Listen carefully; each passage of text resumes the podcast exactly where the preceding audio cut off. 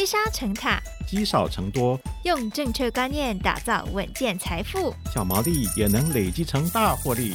欢迎收听《毛利小姐变有钱》。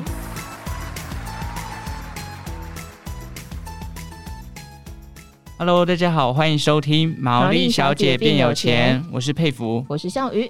哎，笑宇啊，你有听过“躺平族”这个词吗？嗯有啊，蛮夯的，意思就是说，哎，与其奋斗努力，不如呢就顺应这个社会环境，躺着什么都不做。我觉得这个真的就是已经变成现在一个趋势哦，尤其你看现在房价、物价什么都在涨。然后很多八年级生那种买房啊，或者买车，连生小孩都变成一个就是好像很难达成的一个里程碑了。对，大家都不敢生。但是不只是八年级生啦，我有听过那种四十岁存款不到十万块哈，嗯、或者是说三十五岁，可是他月薪只有三万五，是，所以就觉得很自卑，不敢交女朋友的故事。哦，所以今天呢，我们要来突破这种困境。嗯，没错。所以今天呢，我们也为大家邀请到了这个有丰富理财经验的专家，同时在网络上呢，也拥有高人气的这个理财作家毕德欧夫毕大，哎，毕大您好，哎，各位听众朋友，大家好，我是毕大，哎，毕大，这个我们之前有看到您其实收过很多这个读者来信，也会回复他们，给予一些理财的建议哦。那毕大，您在观察的时候有发现，像我们这种哎八年级生比较年轻的族群，他们在理财上面最常犯的一些错误有什么呢？哦，有关于年轻人在理财上面最常发生的一些问题哦，嗯，呃，我看到的比较像是说，在本业上面的呃努力，可能他受到了瓶颈，然后他很快速的想要在投资这件事上面赚超过于本业的所有收入，嗯，那这个地方就有点本末倒置，因为其实，在年轻的时候，你好好的把你的呃时间花在本业上的增长。这个收获往往会比投资更稳当，是对，因为在投资股票或者是基金各式各样的呃投资商品的时候，呃，大家常常会忘记风险的重要。嗯，像我自己，我也会觉得，哎，我要进股市，然后要赚那个第一桶金，然后就有点算是忘记风险这一块也要去掌握，就对了。对，因为其实呃这么讲好，有一句话是这样说的，就是说本小利大利不大，嗯，本大利小利不小。这句话的意思是说，你在年轻的时候，你的本金它本来就不多嘛，除非家人会给你比较多钱。是，那如果你的本金不大的情况，你的投报率就算一年有二十 percent、三十 percent，好了，五十 percent 好了，那你能赚多少钱？其实这个就是所谓的本小利大利不大，哦，你的利润其实不会多少。那当你如果在本业上面是追求成长的过程，尤其是在刚出社会，可能是二十二、二十三岁。那到了三十岁这个阶段，你应该要有办法拿出一点呃所谓的呃作为拿来说嘴。我觉得这个部分是可能很多人觉得有点死心，因为毕竟台湾是一个低薪社会，常常会看到许多的媒体呃或者是很多的资讯告诉我们说，投资理财四十岁就可以退休，或者是三十五岁就退休，所以不知不觉会把所谓的投资理财这件事简化成赚大钱。嗯，对，大概是这个问题。可是毕大很多二十七八岁，你知道媒体吗？刚提到媒体，媒体上很多会报道说，二十六岁就累积千万资产，或者是哇几岁就可以达到什么样的目标，所以大家就觉得，OK，他可以做到，他看起来好像是个平凡人，那我也是平凡人，maybe 我可以跟他一样，变成累积千万资产的那一个人。呃，有关于这个问题，其实真的是，我觉得。呃，很多事情不是表面看到的这么简单，嗯。哦，因为我自己本身到了台北这一段时间，好那么多年来，我看到许多人，他其实家庭背景普遍都不错，那可是他不甘于说就这样子一辈子，所以有些人他会借由呃假装他很平凡，但是实际上你光看那个条件就知道，不可能是一个平凡人有办法做到的成绩，嗯，那家里有办法帮忙三五百万。也许在富二代的世界里，这个已经算很平凡，对。但是对我们一般真正贫苦家庭的人来讲，那已经是一个遥不可及的梦，嗯，对。所以我觉得，呃，自己必须要有这样子的判断能力，去了解到自己处于什么样的条件，嗯，你去做努力跟比较，你这样学习下来的效果才会更好。嗯，哎，但彼得我蛮好奇的，就是您自己以前呃也都是交易员嘛，那现在是全职投资人。就您自己的经验跟所接触的人，您觉得在年少时期就可以达到千万以上的资产，这样的人比例多吗？这么讲好了，呃，如果说资产我们要分成是总资产还是净资产，那所谓的总资产的话，例如我们买了一间房子，一千万，但是我们是跟银行贷款嘛，贷款了八百万，所以我们自备款是两百万。嗯、那我们也可以声称我们自己是一个可能三十岁以下，我才二十八岁，然后我声称我总资产有千万，他没有说谎话啊，因为总资产的确是千万，可是净资产我觉得比较呃。更真实、更表达自己财富的方法，就是一千万的房子减掉两百万的头期款，所以其实那两百万才是我真正的钱，对不对？嗯。那可能再加上我少许的存款或股票、保险，那加起来我可以声称我自己二十八岁净资产有四百万。嗯。那可是问题是用前者表达的方式会让人家觉得比较大，会比较酷。嗯、对，千万。对。那其实我们认真的思考一个问题，在三十岁以下，呃，拥有总资产一千万很难吗？其实蛮简单的。因为我们都知道，买房子无非是用两成的头期款就可以办到，嗯，那这边就可以玩文字游戏，对不对？哦、甚至我今天可以跟你主张说，我的总资产已经破亿了。为什么？我只要有两千万的头期款，或者是拥有四间房子就好，我的总资产就说可以声称是破亿。可是我没有跟你讲的是，我还负债八千多万。嗯，对，我当然只是举例啦，对，哦、所以这个是一般对于呃会计或者是对于投资理财这些专有名词没有很懂的人，他会掉进去的陷阱。就像营收跟获利，我也很喜欢跟我的读者讲这件事。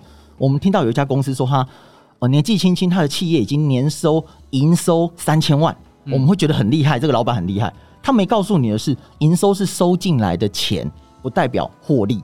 所以他年营收三千万，可是他的获利却只有多少？可能十五万。那你觉得这个公司很厉害吗？好像还好，对不对？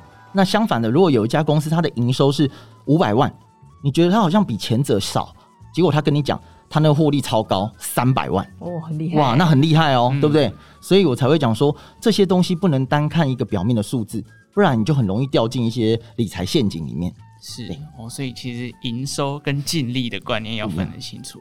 好、那我们回到累积资产这个部分，其实年轻人很多就是开始在想说，我要赶快累积我的资产。那毕大，如果以您的角度来说，您会怎么建议年轻人做累积资产这件事情？要怎么做才会？不要想说就是好高骛远，想要一瞬间就达到财富自由。在这个过程当中，他们要怎么慢慢的去累积自己的资产？好的，呃，年轻人基本上哈，如果说家里面呃没有要你负担所谓的每月孝亲费，那这边其实起步就还不错，至少会比一般人好一些。因为有些家庭是需要小孩子给孝亲费，嗯，那这个部分开销就会很大。嗯，那第二个就是说，是不是要付房租？因为很多人是北漂族哦，像我可能也是到台北，那我。刚开始一定要付很多的房租，对。那这部分，如果你是本身原本就可以住家里的人，也省掉蛮多钱。对。那现在的问题是说，你省下这么多钱是拿来干嘛？是拿来呃把它 shopping 花掉，还是旅游观光把它花光，还是拿来买名牌包？嗯。或者把这些钱拿来买指数型 ETF？呃，我们都知道，像台湾五十这种零零五零，已经在很多理财界呃的推广之下，大家都已经听过了哦。所谓的呃像 SPY 美国股市的 ETF，那。投资这些东西的好处，是因为短时间我用不到这些钱，因为你是个年轻人嘛，你总不能呃期待买了这些东西，然后三年后你就退休，这样子比较像赌博的感觉。嗯，那我们买这些东西定时定额，我们图的是什么？我们图的是得到这些企业的成果，他们经营的成果。例如台湾五十，我们买的是前五十大公司，那这五十大公司他们的获利，我们可以得到它的好处跟成长。那隔了十年、二十年之后，你定时定额在做投入的时候，将来你就会得到一个很不错的成绩，这就是一个很好的方法。嗯，所以只刚刚说到指数型基金嘛，因为其实投资方法非常多，有什么技术线型啊，什么什么各样的方法。指数型基金是一个最简单也最容易入手的方法，但很多年轻人就刚不甘于平凡，还想要说，哎、欸，指数型基金好慢哦，我是不是可以？就是也去钻研各种不同的投资方法，然后很快的去赚到钱。当然，呃，在被动投资学派里面，当然主张的是说，用所谓的指数型 ETF 已经是一个最好的投资方法。因为根据很多的名人的书籍，像伯格啊，或者是像巴菲特也曾讲过，要主动投资打败大盘，这个可能性很低。嗯，除非你今天真的很厉害。那我个人的看法是觉得是有打败的可能，当然是有，只是说。呃，你是在什么时期的时候打败？例如像现在股市最近回档蛮多的哦，那你在这一段回档的过程当中，指数型基金它肯定是跟随大盘，就是回档。那如果今天你是一个呃有能力的高手，这一段行情你是否有办法变成说呃做出提前出脱的动作，或者你根本就做空？对，有些投资人可能不了解做空。那对于我们这种职业投资人来讲，我们会去做各式各样的交易方式来避开这一段下跌。那这边就是分成主动投资与被动投资两个学派。那主动投资学派，有人是用基本财报面，有人用技术分析，也有人用筹码，用各式各样的方法。那我个人是觉得说，你如果是个年轻人，真的想要追求主动投资，收入可以赚快一点，你不妨是可以让自己给一点时间去做准备。可是你不能够把你所有的精神都放在这里面，因为你二十几岁，你把所有精神放在这里面，那你的本业一定是荒废掉了。嗯，你不可能有足够的精力去做这件事。那第二个累积资产一个更快速的方法，倒不是用主动投资。在我的新书当中，我有提到一件事情，就是有关于自住房产。对于中产阶级以下的人来讲，买房这件事情是不得不。如果是郭台铭，他不需要；郭董不用买房，因为他要买什么房来住，他随时可以买。嗯，然后根本没有差。你推一间房子是在台北市市中心，还是在阳明山山区，十亿、二十亿，他都可以买得了。可是今天对于中产阶级以下的人来讲，自有资产、自有房地产，为什么我会觉得很重要？即便我是一个美股作家，但我还是要讲真话，因为。物价一直在上涨的过程当中，土地都会区的土地势必水涨船高。那所有的东西都在上涨的过程当中，你却在赌一件事情，就是呃，这些房产资产、有价资产是往下跌的。那这件事是一个有点困难的事情。而且，即便真的下跌好了，发生重大灾难的时候，你还真的敢买吗？例如阳明山现在火山爆发好了，其实真的。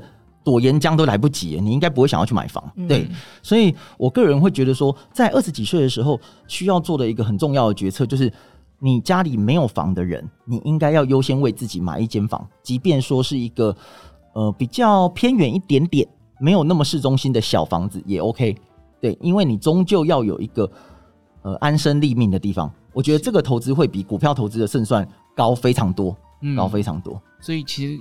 以币大的角度来讲，嗯，台湾升息对于房价影响其实没有那么的明显吗？呃，说实在话，影响不大。哦，对，我也希望大一点，但是不大。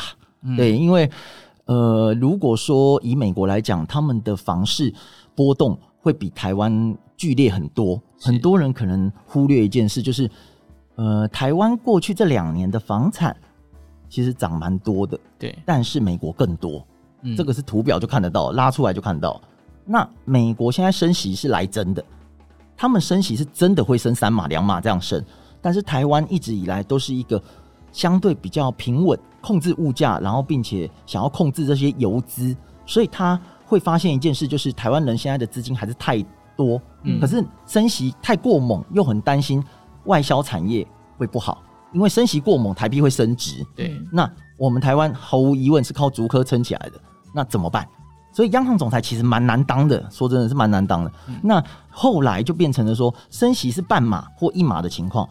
台湾现在的房贷利率我知道的是差不多一点五八或一点七左右，这个地方跟我以前在买房一开始比还是低蛮多的。嗯，我还是低蛮多的，所以我不认为说升息一码或半码会足以让房屋持有人丢出他的房产。我觉得这个几率不太高。当然，未来如果升息，有更大的动作，那另当别论。对，嗯、所以目前的角度来看，其实房价不太会跌。那以毕大的想法来说，那年轻人不就要趁早买房了吗？不然未来价格更高不可攀，怎么办呢？啊，其实这真的是值得令人惋惜叹气的一件事，因为台湾过去以来啊，财富累积太多了，太快了，嗯、这是一个真实的现象。因为我们早在可能四十年前、五十年前就听过一句话，叫做。台湾钱淹脚目啊，哦，有听过了哈，淹脚木啊。可是后来现在这个年代的钱已经淹到太阳穴来了。现在的问题是钱太多了，因为美国 QE 的后遗症，美国人跟台湾人又有一个很大的差异。台湾人通常勤俭持家，而且很喜欢明明有存款却讲的自己生活不好过。这个是我们周围看长辈就已经看非常多，这个几乎不用我强调，大家也有感觉。对啊，我妈都说什么两千块的东西买不起，真的真的很常见，非常常见。嗯、那后来你就会发现一个很好玩的事情哦，很多人会以为升息房子可能会因为利率变多了，利息变多了，所以就把房子卖掉。嗯，可是我听到刚好相反，因为大家的长辈们会说，赶快去把房贷还一还。给给行行的啦，对对，厝里阿姆是无钱啊，这时候就变成什么？哦、有钱了，把定存解掉，去还掉房贷。哦，哎，这也是银行的一些主管，因为我读者当中有一些是银行的放放贷主管，他们告诉我的真实现象，其实他们很担心大家突然拿一堆钱来还掉，因为他们就有业绩压力了，他们就要去找人再把钱放出去。嗯，对，但这些事情在主流的媒体上面不会看到，嗯，因为没有人会告诉你这些事情，因为它点击率不会特别高。大家一定要讲的是比较大家想听的事情，比较有共鸣的事情，比较有共鸣。可是很遗憾的事情是，呃，都会区房地产的价格会这么高，不就是因为有人有能力去买起来放着吗？放在那边。那你如果说是乡村，也许你说这两年有人是把它炒起来，这个我相信。例如台南、新竹、台中、高雄，哦，甚至一些他们的边比较边边的地方。但是你如果说是双北传统的都会圈，那些捷运机能本来就具备。哦，大众交通工具，公车、U-Bike 什么都有，然后就业机会也在这边。哦，任何地方坐计程车，原则上三十分钟就会到。结果这些地方无形中就是储存台湾财富的地方。嗯，对，这个房地契就可以换钱。嗯，这个不是我说的啊，这个是银行主管说的啊。因为我们每个人都知道，你拿家里的地契拿去银行，说我要抵押这个一些现金出来使用，一个礼拜钱就下来了。所以房子绝对不只有居住的功能，绝对不是。因为这是银行认证的金融商品，嗯，只是它刚好有居住的功能，所以年轻人要趁早买房。如果有能力的话，如果你有办法筹出头期款的话，如果你今天是要去借所谓的地下金融，或者是跟人家借高利贷，或者是呃去信贷，那我就觉得不行，嗯，对，代表你没有能力扛起这一个东西，哦、嗯，对。可是如果你今天是存款勉强够，或者家人还可以帮你一点点，哪怕是二十万、三十万都好。嗯，那你今天却把它拿去股海搏一把，那我觉得这个胜算不高，反而房地产可能会是相对胜算比较高的，因为这两者是不同属性的东西。嗯，对，完全不同属性。如果真的要赚钱的话，股市赚比较快，股市真的会做的。例如像呃去年还是前年的航运三雄，三雄大家有印象吗？长荣、阳明、万海。对，那当然最近已经打落神坛，跌蛮多的。那当时候涨的倍数何止二十倍啊？三十块、二十块可以涨到三百块。对，那时候有没有人赚到钱？有啊，怎么会没有？非常多人哦哦。那你说赚那种钱，房地产是绝对跟不上这个速度。是，对。但是我们不是鼓吹大家都要找到长隆、阳明、万海这种行情，因为十年难得一见嘛。你要真的懂，而且必须抱住。嗯。你买进二十块，卖出二十八块，那没有用啊。嗯。你赚一张八块要干什么？对，嗯，所以说做股票的难度是比较高的，嗯，对。哦，哎，但 B 大我很好奇，因为像比方说你买了存到头期管之后，你后面还有房贷要付啊，是那个房贷可能都是两万七、两万八，然后年轻人就说，可是我一个月 月薪可能就这样被吃掉三分之二，哎，我还要生活，那这样子我真的可以在年轻的时候我存到一笔钱，我就直接拿去买房地产吗？嗯、呃，如果以房贷金额这件事情来讲。呃，这也是一个呃，大家没有认真去细算的事情。我们就用台北市的房租来讲，现在一个套房差不多一万七、一万六左右。这个套房的价钱就是有一个厕所跟一个小房间。那如果今天你是呃买一个房子，你说房贷金额跟房租如果只差三千、四千块的时候，你会觉得说是不是租我不如用买的就好？那这一切的根源当然是源自于所谓的呃房贷利率太低了嘛，就是前几年大家炒 QE 这件事情。所以，呃，如果说你认为你的薪水负担房贷很吃紧，每个月，我个人是觉得最高上限是四成。虽然外面有人说三分之一，那我觉得太严苛了。我觉得四成应该还可以，因为你省吃俭用，它有一个强迫储蓄的功能。是，所以老一辈的人才会说，哦，把钱藏在储丁头，哦，总比提去开后。嗯，哎、欸，意思大概是这样。嗯，那当然，如果以现代人的年轻人八年级生的思维，九年级生的思维，一定会觉得说。买了房子不就受限了吗？我的人生格局整个被绑住了吗？哦，这个事情就是我们常常听到的。那现在的问题就是，OK 啊，你你人生要选什么？OK 嘛？对，你可以拿你年轻的时间去挥霍、去拓展，你也可以拿去旅游或者是壮游都可以。但是你不能够二十年后你一无所有的时候，然后你不能看着人家有了房子，然后再开始说为什么他有，这不公平啊？为什么他有？可是人家。用了二十年省吃俭用当呆子啊，嗯，这个东西就是这样子，很简单的道理啊。只是人家二十年后，他可能是采取先苦后甘的动作，而你是先干啊，后不干不干我不知道。但是你先干是干掉了嘛，你已经干掉了嘛，嗯、对啊，那我自己本身从年轻的时候到现在，我是一直走所谓的节俭派啦，就是即便我现在已经是退休在家全职的投资人，然后带带小孩这样子，我的开销也没有太大，也没有太大，因为我很多像男生喜欢做的事情，不外乎就是去呃买车。哦，玩玩车，那我、哦、都没有，我没什么兴趣在这方面。嗯，那又再者就是年轻男生可能喜欢呃出入一些比较娱乐、哎开心的场所。嗯啊，因为我们在家里带小孩都快累翻了，我们也没有 任何想法。对对对，所以我觉得就是存钱有时候这件事情很重要，它是一切投资的根本。嗯嗯，赶快买房子，佩服。所以，我真的觉得，就像毕大讲，就是有所取舍。有些人就是想要先苦后甘，有些人就是哎、欸，又想要玩乐，又想要买房。可是买房的过程本来就不容易，尤其这个时代，大家都有感觉到高通膨嘛。那当然，很多的这个压力，你当然也要去承受，未来才能享受到鲜美的果实。对。那我想，今天最后呢，身为八年级生的我，想要再问一下毕大，哦，我们到底要怎么面对？这个世代给我们的无力感，如果以毕大一个呃这个专业投资人的角度，可不可以给我们一些建议呢？哦，好的。其实我自己是这样看的啦。哦，我自己在写作这么多年，也超过十年了。那我全台湾在办实体讲座，到处跑，也接触上千位的读者。我个人的观点是，其实年轻人所谓的无力感这件事情啊，有时候是片面的。因为我也有遇到蛮多年轻人，他充满斗志，而且年收很早就破一百了，很早就破一百了。嗯而且他们都普遍在生活上有一个很大的自觉，就是说，呃，因为我家里的资源可能不丰沛，我不能够因为我年收百万就买呃车子来开，是，哎，或者是说，呃，买了很好的配件来凸显自己的升官发财之类的。他们依旧默默当的小资主，即便他的收入早就已经一百多两百哦，这是真实我遇到的年轻人读者。嗯，那我印象很深的一点就是，很多年轻读者这些厉害的人啊。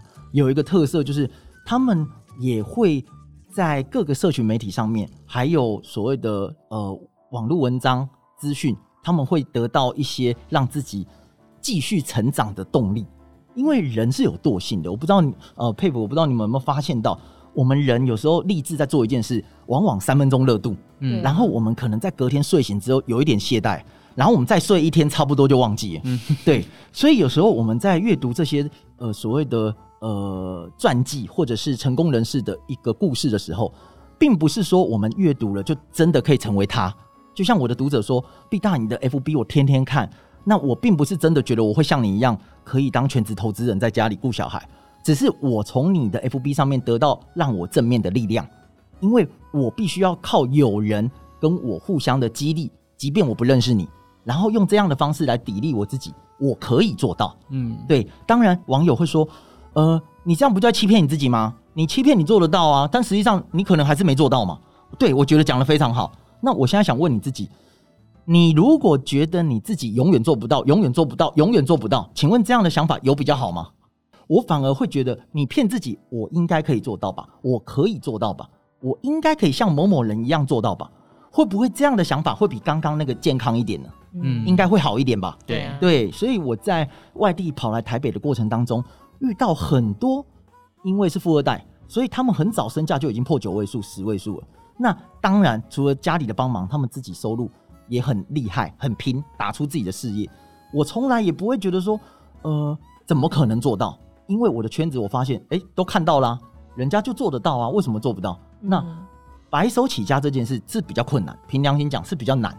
可是前几年，你记不记得比特币、以太币涨了何止一千倍啊？有没有人在里面赚到钱？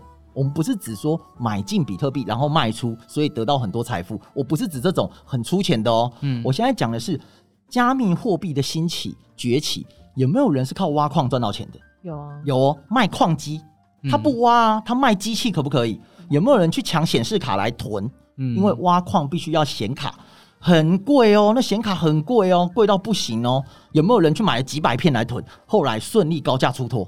有。这就是所谓的带动相关产业，嗯，对。那有人甚至说，我不想要碰加密货币，因为我不懂，也 OK。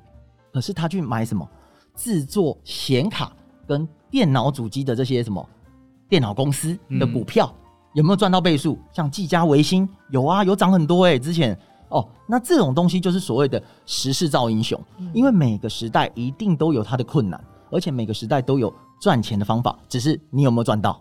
哦，真的，我突然有很有能量，突然那种热血沸腾，哪里都是赚钱机会，对不对？对对，其实就很重要，就是也也要相信，因为很多人的无力感是来自于从打从一开始就从心底不相信自己做到这件事情，你就没有那个动力去往下做。嗯，所以今天听完毕大的说法，我觉得可以帮大家去增添自己的信心，重新去审视一下到底自己能不能做到，要相信自己一定做得到。嗯，感谢今天毕大的分享哦，那也感谢听众的收听。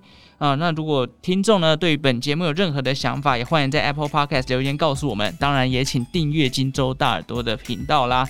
那再次谢谢毕大来到毛利小姐变有钱的节目，谢谢大家，谢谢。好，那我们就下一集再见喽，拜拜。拜拜。